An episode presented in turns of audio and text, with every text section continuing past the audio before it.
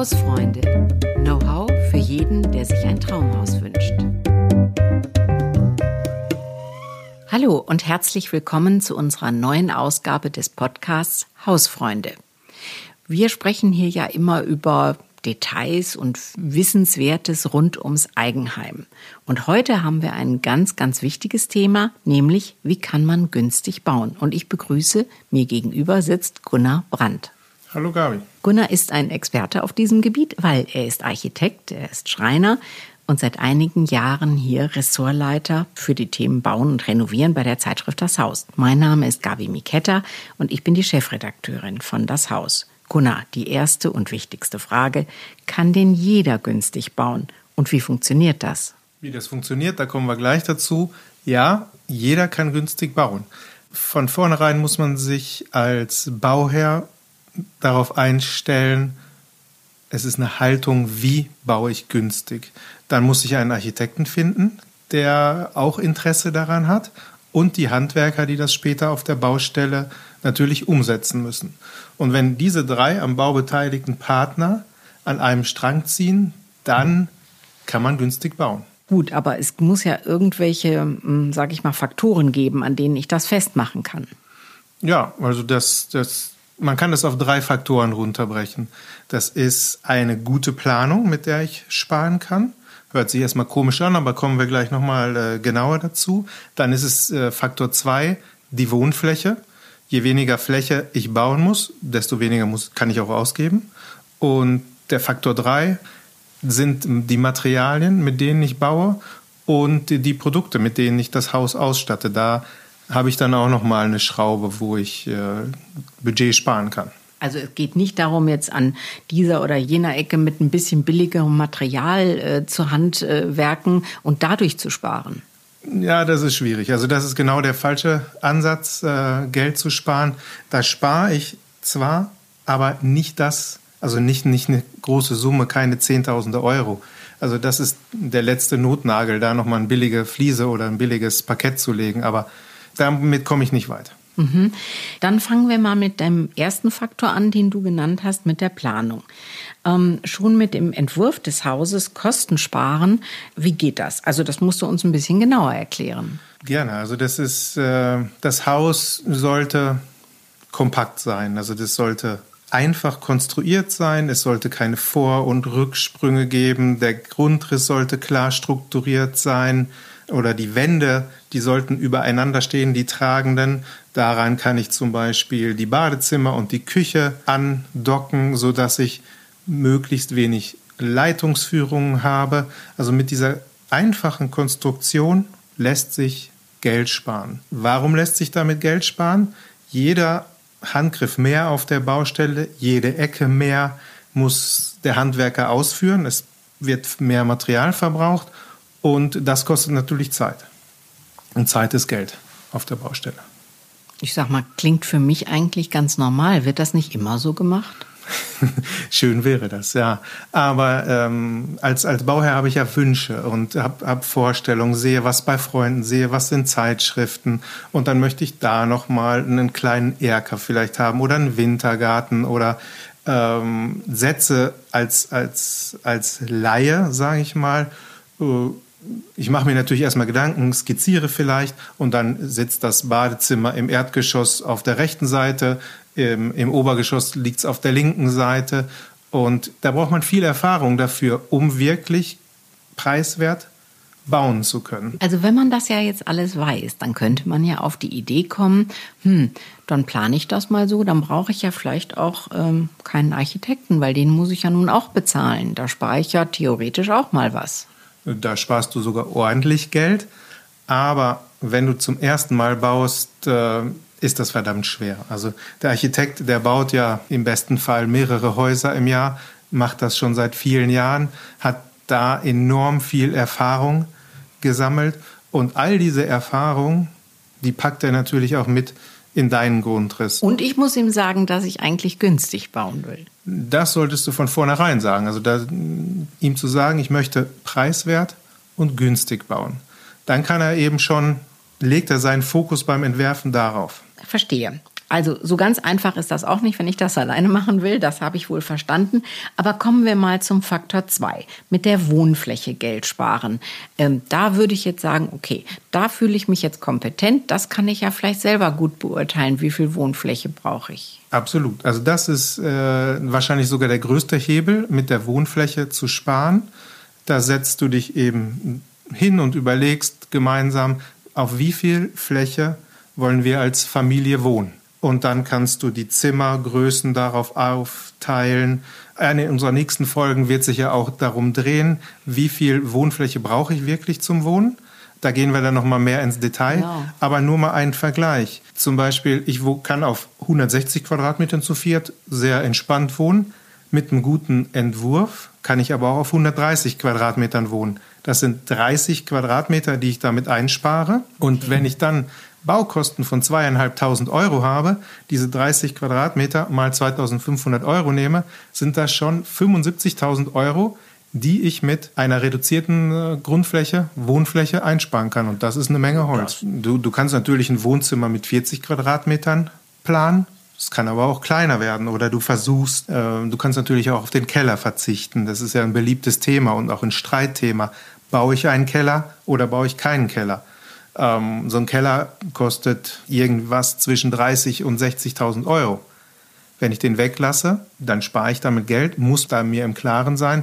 Die Haustechnik, die wahrscheinlich in den Keller kommt, meine Abstellfläche, die muss ich dann ins, äh, ins Erdgeschoss packen. Also den Haustechnikraum, den kann ich zum Beispiel an die Garage andocken. Einen Abstellraum kann ich irgendwo zwischen Küche und Eingang äh, unterbringen. Aber ich werde nicht die Gesamtfläche des Kellers da äh, im, im, Erdgeschoss zum Beispiel unterbringen. Naja, also so Keller sind ja im Normalfall nicht ganz leer. Die, die haben ja schon, die befüllen sich ja. Also, also so ganz sinnlos scheinen die mir nicht. Man muss es schon mitbedenken. Wo kommt es dann alles hin? Genau, wo kommt das alles hin? Also da, da steht so der Nutzen und das Geld äh, steht sich da so gegenüber und das muss ich dann mir überlegen. Ist es mir das wert? Oder schaffe ich es, mich so zu reduzieren, dass ich das eben im Erdgeschoss oder ich habe einen Dachboden, da kann ich zum Beispiel, wenn ich den nicht ausbaue, da kann ich auch einiges unterbringen. Oder man sammelt überhaupt weniger an, wäre ja auch eine Möglichkeit. Das ist die beste Möglichkeit, ja. Also wenn man keinen Keller hat, dann sammelt sich automatisch nicht so viel Müll an. Also ich kenne das ja bei mir. Wir haben einen kleinen Keller und dann weiß man, ah ja, ich habe ja da unten noch Platz und dann kommt alles in den Keller. Mm, wo könnte man, an welchem Raum könnte man denn noch sparen? Oder welchen braucht man vielleicht nicht unbedingt? Ja, beliebt, es ist ja sehr beliebt, zwei Badezimmer zu haben. Also eins für die Kinder, eins für die Eltern. Ist natürlich extrem praktisch. Weil du hast, äh, du kennst das, äh, deine Tochter will äh, samstagsabends auf die Party, du willst auch ins Theater gehen, ja, dann kommt es dann zu. Ja, ich kenne das gut. Zu, zu Streit. Ja, zu Streit vielleicht nicht, aber. Man muss sich absprechen. Man muss klar. sich absprechen. Ähm, und dann ein zweites Badezimmer zu haben, ist natürlich sehr praktisch. Aber das Badezimmer ist der teuerste Raum im, im gesamten Haus. Du musst äh, Fliesen verlegen, du musst, brauchst eine zweite Badewanne oder eine Dusche, du brauchst eine Armatur, du brauchst ein Spülbecken, du brauchst nochmal ein WC.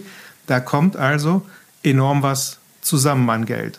Wenn ich dann also nur ein Badezimmer baue, dann äh, kann ich das vielleicht ein bisschen größer machen, mache ein zweites Waschbecken dazu. Aber ich spare auf jeden Fall. Du sparst auf jeden Fall. Und natürlich sparst du Geld. Du kannst vielleicht überlegen, jeder hat ja mittlerweile ein Gäste-WC machst du das Gäste-WC ein bisschen größer, planst da eine Dusche ein. Das ist ja jetzt so ein kleines Plädoyer dafür gewesen, ähm, Räume sozusagen zweifach zu nutzen. Also man hat, hat eine Gästetoilette, was die meisten ja, wenn sie sich ein Haus bauen, ähm, haben werden. Meistens irgendwie gleich am Eingang, weil man nicht möchte, dass alle Gäste in deinem Privatbad ja. ähm, zur Toilette ja. gehen oder das benutzen. Also Räume mit mehreren Nutzungen. Das spart also auch Fläche ein und damit auch Geld. Genau, das spart Fläche ein. Also das sind äh, beim Badezimmer dann schon mal vier, fünf Quadratmeter, die ich mir dadurch einspare. Die, die Kinderzimmer, da kann ich mir auch überlegen, reichen vielleicht nicht 10, 11 Quadratmeter aus? Müssen es 16, 17 sein? Wie lange sind die Kinder wirklich im, äh, in, und spielen in dem Kinderzimmer? Äh, kann ich vielleicht nicht den Flur ein bisschen größer machen und äh, dann können die dort spielen. Aber das sind alles so Überlegungen, äh, um die geht es in einer der nächsten Folgen, richtig? Da, da sprechen wir nächstes Mal genauer drüber, aber das ist natürlich ein großer Faktor, mit dem ich dort Geld sparen kann.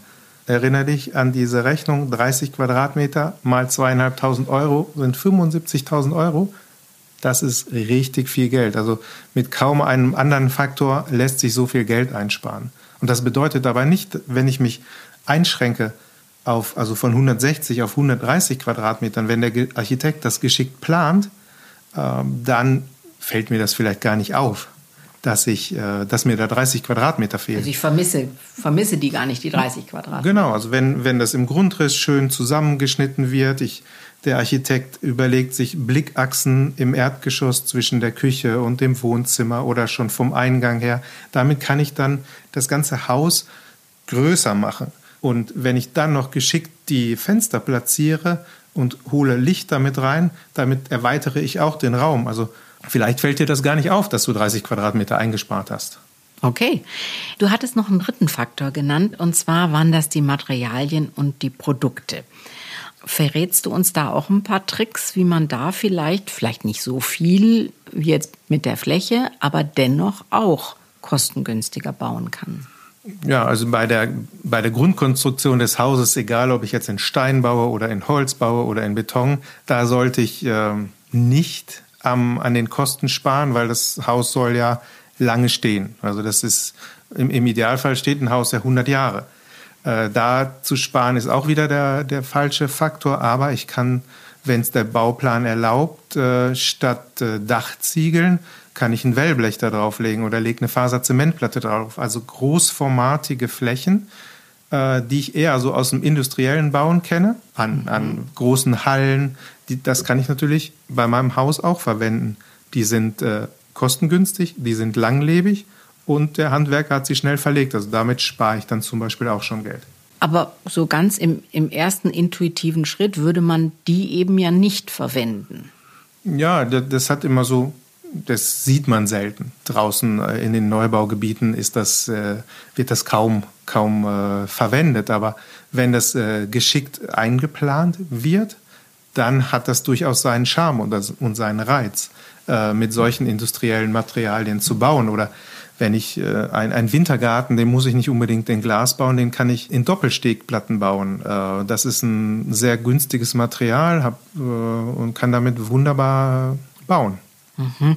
Also gut, für außen kann ich mir das ja jetzt alles noch ähm, ganz gut vorstellen, aber im Innenraum möchte man es doch ähm, ja wohnlich, schön und vielleicht auch ein bisschen exklusiv oder so haben. Natürlich, also klar, im Innenraum, da, da, da macht man ungerne Abstriche, aber auch da in den letzten Jahren ist ja der Sichtestrich mhm. total äh, populär geworden. Also der, der Estrich, wo die Heizung, wenn ich eine Fußbodenheizung drin liegen habe, das ist eigentlich ein, ein Zementgemisch, was sehr aufgetragen wird. Ich, ich, der Handwerker zieht das glatt ab und dann kommt ja in der Regel entweder Fliesen da drauf oder kommt das Parkett drauf.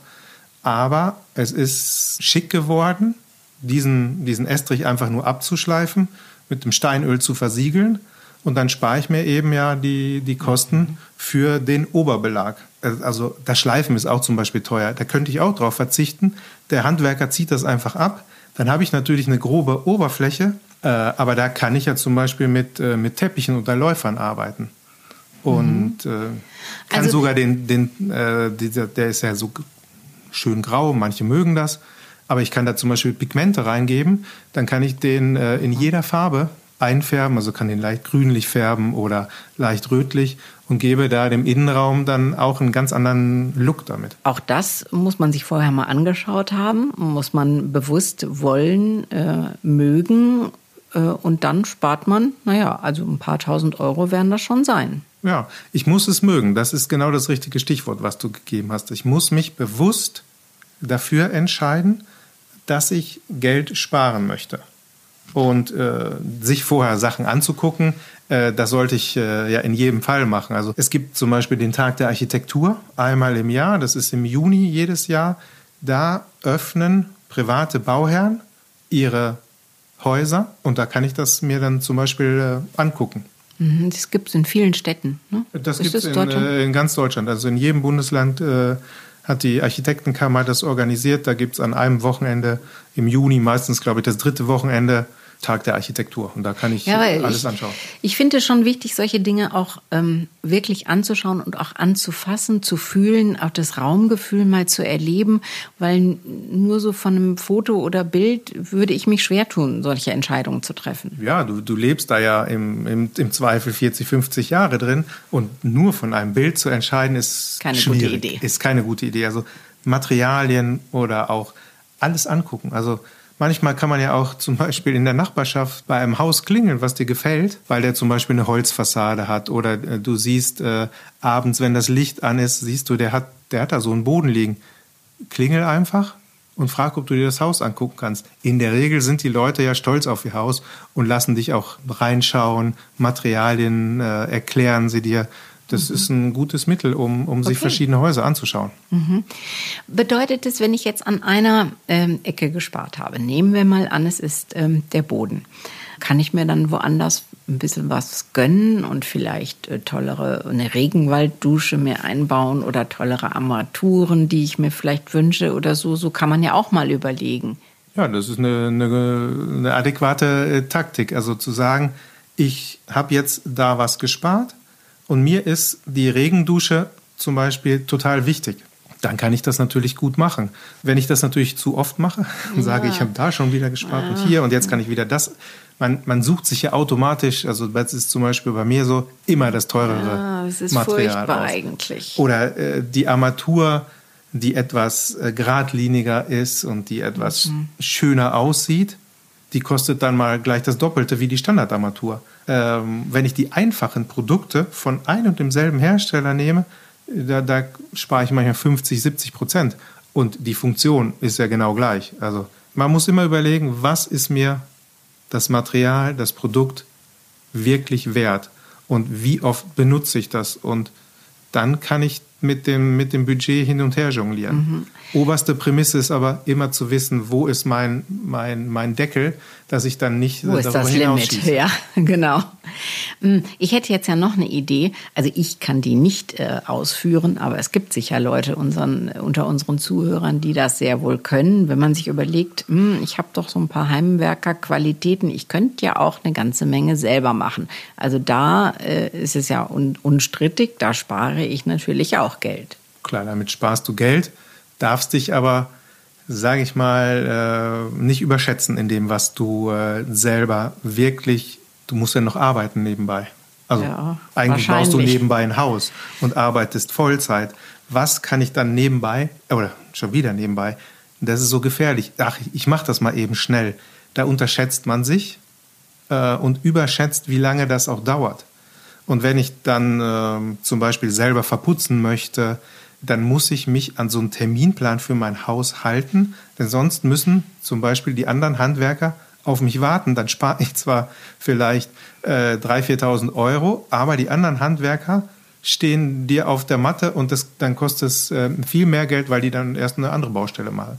Also mhm. es dauert mindestens doppelt so lange, wenn du das selber machst, als wenn es der Handwerker macht. Also das sollte man schon einkalkulieren. Später beim Innenausbau selber tapezieren, selber streichen äh, oder auch das Parkett verlegen, das kann ich selber machen, weil dann hast du nicht da mehr so viele Abhängigkeiten auf der Baustelle. Okay. Aber man sollte schon wissen, ich spare damit eben ein paar tausend Euro. Das ist schön, da zu sparen, aber das ist wahrscheinlich nicht das, was ich mir dann schön gerechnet und schön geredet habe, dass du da Zehntausende von Euro sparst. So ist es nicht. Ja, ja, ich sehe schon. Nun gut, also für mich käme das äh, sowieso nicht wirklich in Frage. Und man muss ja auch, glaube ich, ein bisschen vorsichtig sein, wenn man jetzt ähm, Freunde hat, die das anbieten. Wenn man sagt, okay, komm, den Samstag wir zu viert, das schaffen wir schon. Da muss man ja auch, ähm, naja, vielleicht doch auch vorsichtig sein. Absolut. Also man muss eigentlich die Freunde versichern.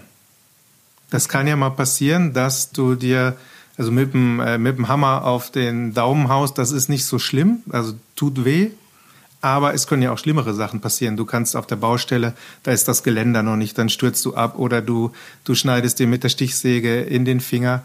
Du musst Freunde oder die dann äh, aus der Familie äh, mithelfen auf der Baustelle, die musst du mit versichern.